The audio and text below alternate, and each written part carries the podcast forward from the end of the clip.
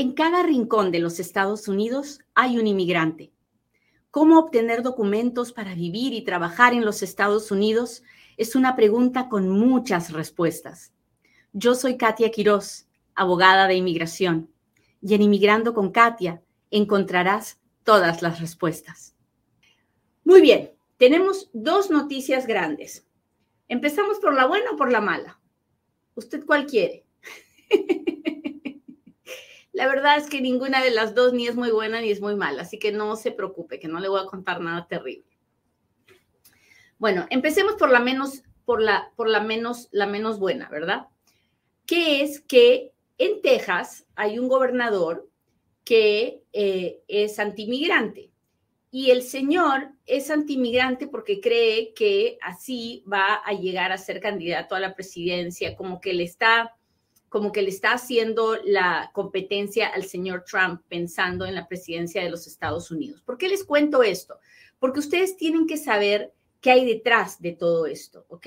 No es simplemente que el señor es antiinmigrante y se quiere ir encima de nosotros. No, no, es, es más que eso. Yo no creo que realmente él está pensando en hacer esto solamente porque quiere fastidiar a los inmigrantes es va mucho más allá de eso, son sus ambiciones políticas y esto es simplemente una estrategia para mantenerse en el centro de la noticia para que la comunidad antimigrante pues esté pendiente de él y empiece a memorizar su nombre. ¿Me está entendiendo? Si me está entendiendo, por favor, escríbame, dígame, sí, Katia, te estoy entendiendo, porque uh, porque así es como el video se ve con más personas. muy bien, entonces, ¿qué dijo este gobernador? El gobernador de Texas siempre está detrás de todos estos juicios en contra de cualquier cosa que ayude a cualquier inmigrante. Bueno, y siempre está quejándose de que los inmigrantes indocumentados estamos invadiendo, invadiendo los Estados Unidos, que estamos destruyendo, sobre todo Texas, que es una, un estado fronterizo y que estamos destruyendo al estado porque estamos viniendo sin un centavo, no sabemos hacer nada y lo único que hacemos es utilizar los recursos médicos, la comida y todo de los, de los pobres tejanos, ¿no? Lo que, lo que la verdad no es verdad, pero así es como él lo presenta. Bueno, pues entonces como él dice que ya está cansado de que el gobierno federal no haga nada, de que los deje, de que deje pasar a los inmigrantes, que tampoco es verdad, porque no los están dejando pasar. Entonces, él ahora ha tomado la decisión de darle poder a la Guardia Nacional, de darle poder a la policía de Texas para que si se encuentran con un inmigrante indocumentado, se lo entreguen a la patrulla fronteriza, para que la patrulla fronteriza lo procese y los deportes. Eso es básicamente la, eso es básicamente lo que el Señor ha hecho. Ha dado la orden, así como el presidente del, del país puede dar sus órdenes ejecutivas, así los gobernadores, que son como los presidentes de cada estado, también pueden dar las órdenes que quieran. Ahora, falta ver que esa orden sea legal, ¿no? Porque uno puede hacer lo que le salga de su ronco pecho, pero no necesariamente tiene el poder para hacerlo. Entonces, ¿qué es lo que va a pasar aquí? Bueno, primero que se pueden llegar a cometer muchísimos abusos, ¿no? Porque personas que no tienen la capacitación, no tienen el entrenamiento y no tienen el poder para ejercer sobre las leyes de inmigración, porque las leyes de inmigración son federales, pueden cometer muchos abusos y eso puede causar mucho dolor y muchos problemas. Entonces, vamos a hablar de por qué sigo diciendo que no tienen el poder. Nosotros tenemos una constitución en los Estados Unidos y la constitución dice que solo el gobierno federal tiene poder de, de, crear, de instituir, de poner en marcha las leyes de inmigración. Por eso es que existe una oficina que es la oficina de la patrulla fronteriza. Creo que ya llegó alguien y este señor se va a ir a averiguar quién llegó. Entonces, por eso tenemos instituciones como la Oficina de Inmigración, Por eso es que no cada estado tiene su oficina de inmigración, es una oficina de inmigración para todo el país, porque la ley de inmigración es federal, ¿ok? Entonces, ¿puede el gobernador Abbott venir y decir, yo me voy a meter en el mundo federal y voy a permitir que los policías, que son estatales, y que la, quien yo quiera que sea, que no tenga una, una, una posición en el gobierno federal, se encargue de la inmigración indocumentada? No lo creo. Pero usted me dirá, pero ya lo hizo. Sí, ya lo hizo, pero ya lo van a parar también. Entonces, lo, lo, que va a pasar aquí es que se va a presentar una demanda, se va a ir a la corte, porque él puede escribir lo que quiere, el papel aguanta todo pero solo las cortes le pueden decir, oye, te equivocaste, hasta ahí no puedes, eso no lo puedes hacer, no tienes el poder para hacer eso. Entonces, eso es lo que va a pasar. Él anunció el jueves, así que ya en cualquier momento van a anunciar la demanda en contra de su orden y eso va a llegar a, a las cortes y las cortes van a tener que decidir si lo que este señor hizo es legal o no, que estoy casi 100% segura que no lo es. No puede el Estado meterse a, a, trabajar, a, hacer, a enforzar las leyes de inmigración. ¿Qué hay que hacer para que los estados se puedan meter? Bueno, pues ahí hay que cambiar la constitución, hay que cambiar las leyes, hay que, es, una historia que pasa por el Congreso. Ustedes ya saben lo, lo eficientes que son los señores del Congreso, ¿no? son terribles. Pero, pero en fin, eso es lo que está pasando. Entonces, ¿qué hacemos? ¿Qué hacemos en Texas? Pues en este momento lo que mejor que podemos hacer es esperar a que se anuncie que se presentó la demanda y que se anuncie si la Corte va a dejar sin efecto esta orden del gobernador Abbott hasta que se decida si la orden es legal o no es legal. Y usted me dirá, pero si el señor sabe que no es legal, ¿por qué la hace? Bueno, yo tengo mi teoría, ¿no? Y mi teoría es porque esto le da mucha publicidad. Ah, todo el mundo está hablando de esto, él se siente súper importante en este momento y todo eso ayuda a su campaña política. Así que por eso suceden estas cosas. Hasta ahí estamos claros. Cuénteme si me está entendiendo. ¿Dónde están mis amigos del TikTok? Muchas gracias por estar aquí. Gracias, Jennifer Páez, por compartir el programa. Hola, Emily. Muchas gracias por las rosas. Me encantan, me encantan. ¿Cómo están? Hola, Camila. Hola, hola. Muchas gracias por estar aquí.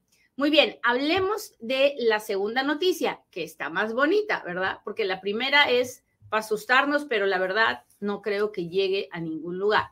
La segunda noticia es la del memorándum de las prioridades de deportación, porque resulta, se acuerda que el viernes estábamos hablando, si no me escuchó, no se preocupe, usted puede ir al canal de YouTube y ahí va a encontrar todos los videos de todos los días.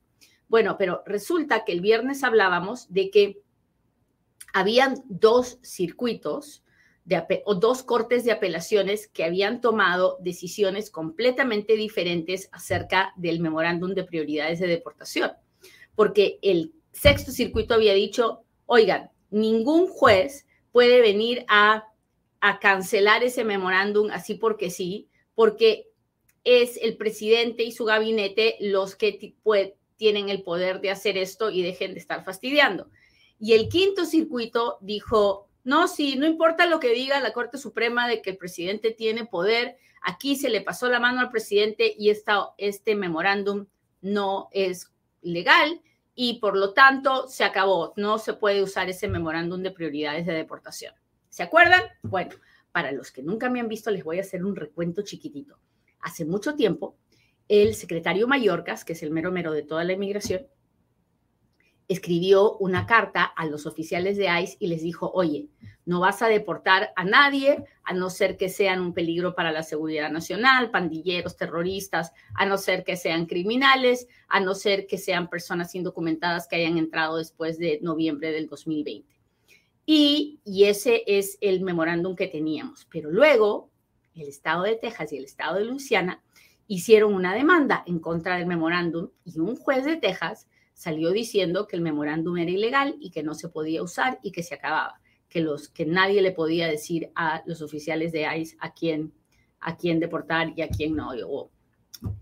El asunto es que esta decisión del juez de Texas se apeló y había una apelación en el sexto circuito de apelaciones y había otra apelación en el quinto circuito de apelaciones.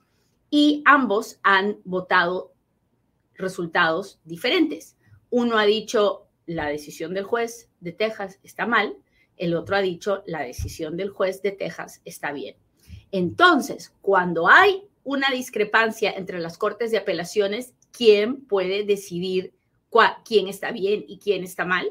Solamente la Corte Suprema. Y solamente si la Corte Suprema quiere meterse en el asunto.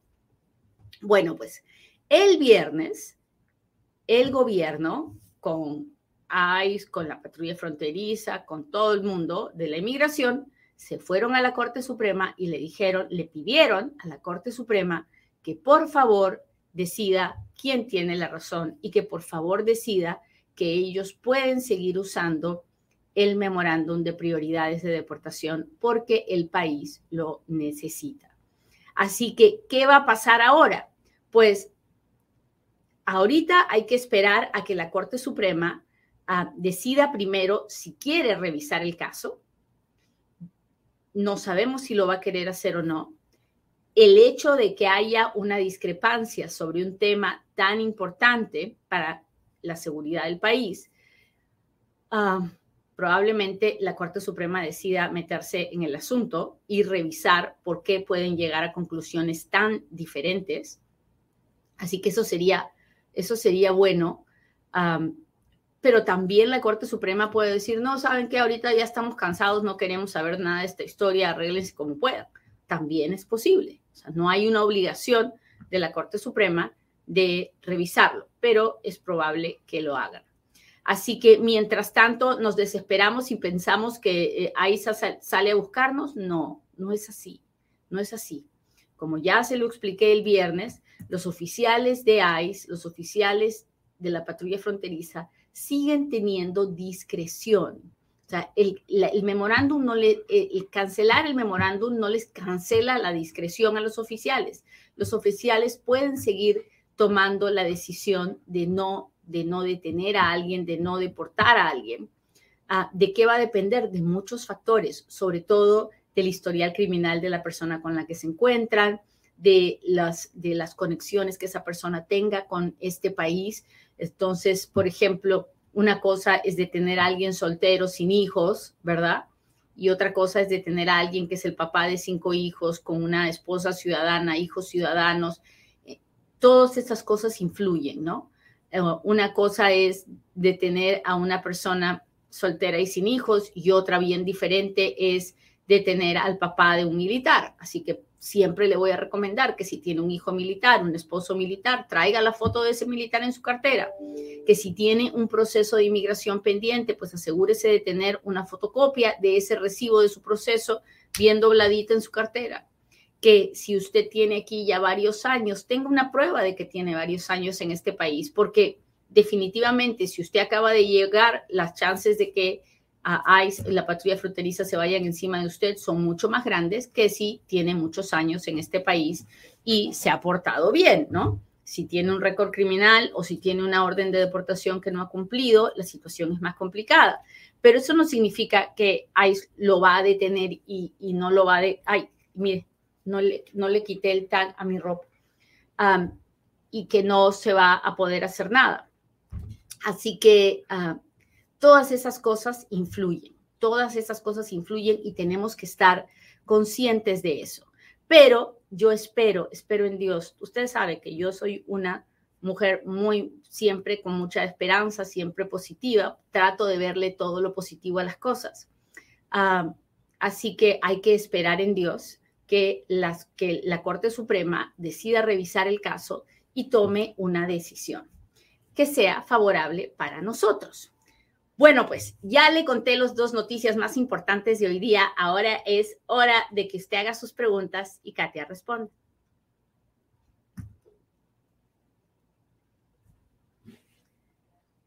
Cuéntemelo todo. Voy a empezar con mis amigos del TikTok. Hola Andrea, gracias por las rosas. Gracias, gracias, gracias. Hola, hola, hola Juan Pablo. Tengo un tercer tribunal de inmigración, tengo evidencia de que fui amenazado.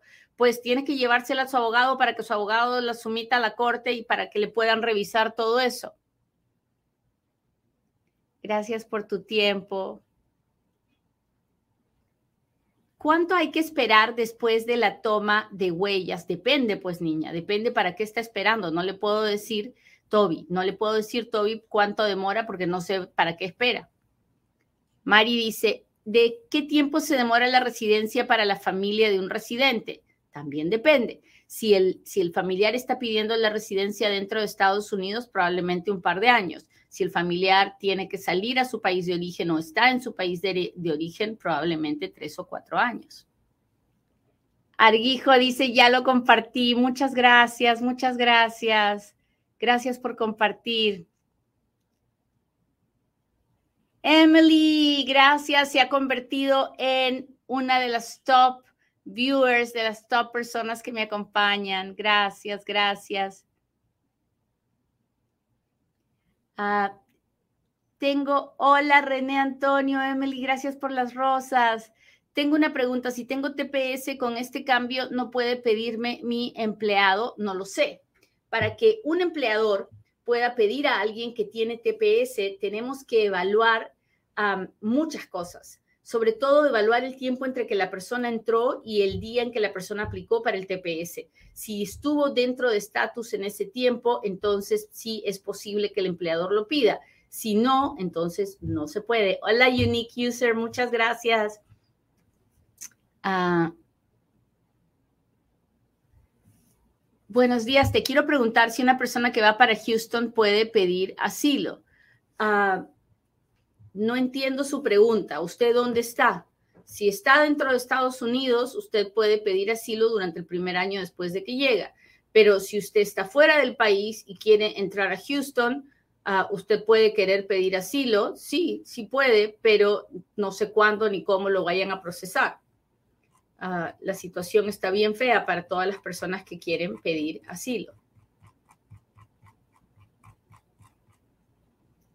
Buenos días desde Cuba. ¿Desde dónde nos están mirando, muchachos?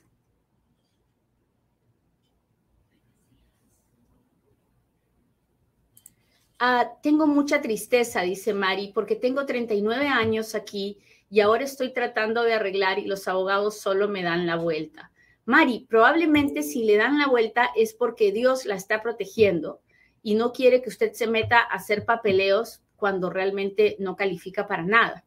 Así que no sé por qué le estarán dando la vuelta, pero muchas veces es Dios tratando de protegernos. Hay gente que tiene aquí 50 años y no puede arreglar porque no tiene lo que se necesita, no tiene los requisitos. Cada caso es especial.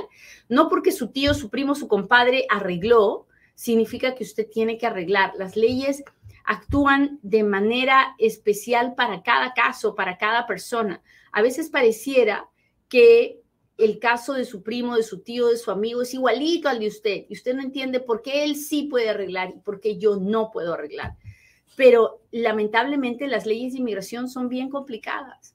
Así que hay que tomárselo con calma y si dos o tres abogados le están diciendo que no, pues quédese con esa, con esa, ah, con esa evaluación por ahora si, usted sigue buscando, va a encontrar al abogado o alguien a papeles tranza que le va a decir sí, sí, sí, después vamos a terminar llorando. Hola Félix, gracias por estar aquí. Hola, buenos días. Tengo más de siete meses que tomé mi biométrico para un permiso de trabajo y todavía no me ha llegado nada. ¿Es normal? ¿Qué pasa? Entré ilegal.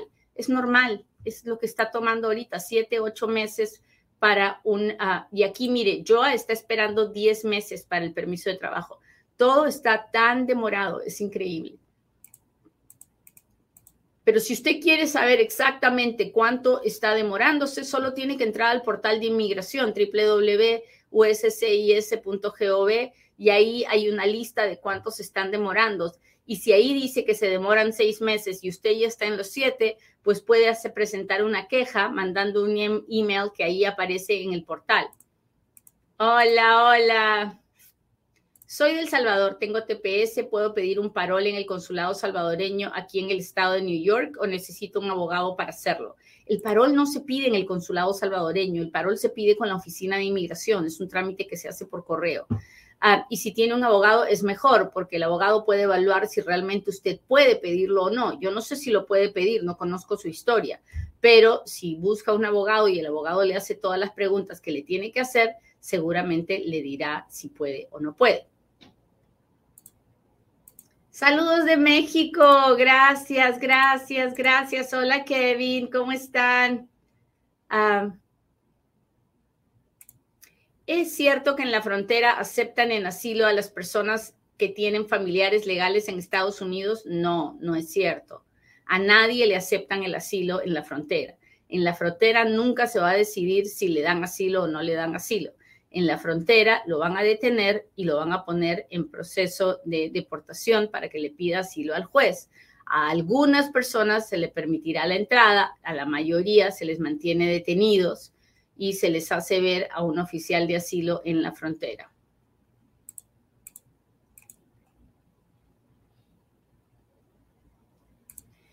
¿Qué tanta posibilidad es que pueda arreglar mi situación si solo tengo hijos ciudadanos y no tengo papá ni mamá?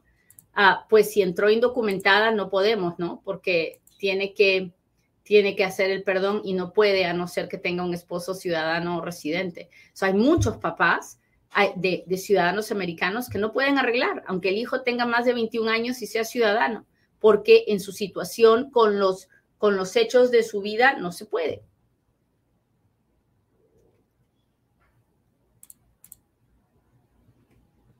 ¿Puedo arreglar si me casé con ciudadano pero ya tengo deportación? No lo sé. Otra vez, cada caso es especial. He arreglado personas con proceso que tenían orden de deportación y después se casaron con el ciudadano, sí. También le he dicho a varias personas en la misma situación que no pueden arreglar. ¿De qué depende? Depende de muchos factores. Depende de cómo entró, de si salió, si no salió. Depende si puedo reabrir el caso de deportación o no lo puedo reabrir. depende de muchos factores. Por eso usted cree que hace una pregunta simple, pero en inmigración no hay ninguna pregunta simple. Todas las preguntas son complicadas. Ah, saludos y bendiciones. Si yo regreso a mi país, ¿puedo sacar visa para viajar a Estados Unidos? Si usted ha estado viviendo aquí indocumentado, no no, no le van a dar ninguna visa porque usted ya violó las leyes, entonces no es candidato para ninguna visa. Déjeme ver. Estoy en TikTok. Doctora, quiero pedir un perdón. Pues muy bien, busque su abogado y pida su perdón. Ah, ¿Cuánto cuesta la residencia? Depende de qué tipo de residencia. Gracias por su explicación a ustedes, a ustedes por estar aquí, por acompañarme. Les agradezco mucho que me hayan acompañado hoy día. Le pido a Dios que hoy tengan un súper, súper, súper, súper día, que puedan mirar todas sus bendiciones, que puedan mirar a su trabajo y decir, bendito sea Dios que tengo este trabajo. ¿Cuántas, cómo puedo tocar la vida de tantas personas a través de mi humilde trabajo? dice Acá tengo una última pregunta de Karen que dice, ¿cómo obtengo la I-94 con el nuevo estatus si me otorgaron asilo por un oficial de USCIS? Ah, no hay, ahí no hay nueva I-94, así que hable con su abogado. Muy bien, muchachos, muchas gracias por acompañarme, que Dios los bendiga, que pasen un lindo día y con el favor de Dios nos vemos mañana en otro Inmigrando con Katia. Bye.